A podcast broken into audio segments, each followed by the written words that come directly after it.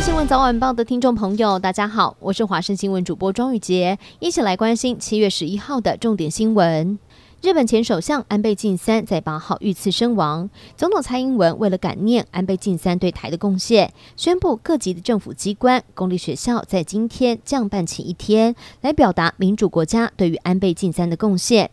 而蔡英文总统今天一大早也前往了日本台湾交流协会，追悼安倍晋三，并写下了“台湾永远的好朋友，感谢您对于台日友谊及世界民主、自由、人权、和平的贡献。”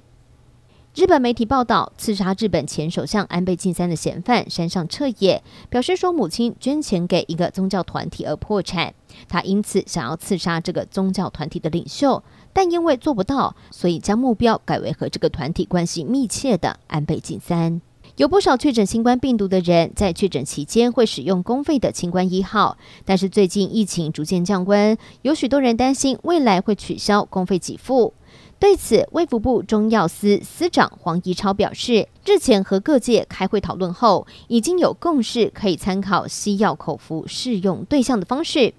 专家也建议，把慢性病还没有打满三剂疫苗的人都纳入公费的给付对象。原定九月十八号完工的南方澳跨港大桥重建工程，传出编号第十四个桥面结块灌浆的时候，因为工作车千斤顶滑脱，造成了桥面板下塌，决定十四个桥面结块要拆除重做，工期因此将会延后三个月，最快要在十二月十八号完工。南方澳断桥之后三年内通车的支票恐怕难以兑现。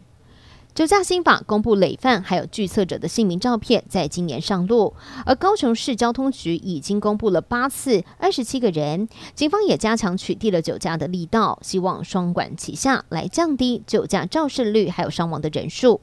而今年的四到六月，因为酒驾死亡的人数是两人，略略的比去年同期减少一人。由于拒测的情况是越来越多，也引发了检警重视，要严议因应之道。港星郭富城和老婆两个女儿、岳父母同住在香港港岛大坑道家园豪宅，在今天清晨传出大楼发生了窃盗事件。香港媒体报道，家园低楼层的住户报案说，家里头的大门虚掩，还有窗户也被打开，外佣及时发现了小偷，小偷也立刻逃跑。警方获报赶到现场调查，检查了监视器的画面，初步怀疑小偷是爬着水沟进入到了大楼里头，并且在低楼层作案。被发现之后，就沿着水沟逃离了现场。最后带您关心天气的消息。今天持续受到太平洋高压的影响，各地是多云到晴的天气，高温普遍在三十三到三十五度。大台北地区、彰化以南，还有在宜兰花莲会出现三十六度以上的高温，尤其在花东纵谷，甚至会出现三十八度以上的高温。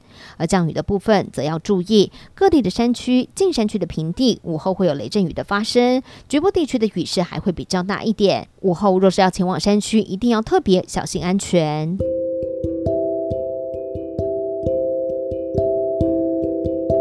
以上就是这一节的新闻内容，非常感谢您的收听，我们下次再会。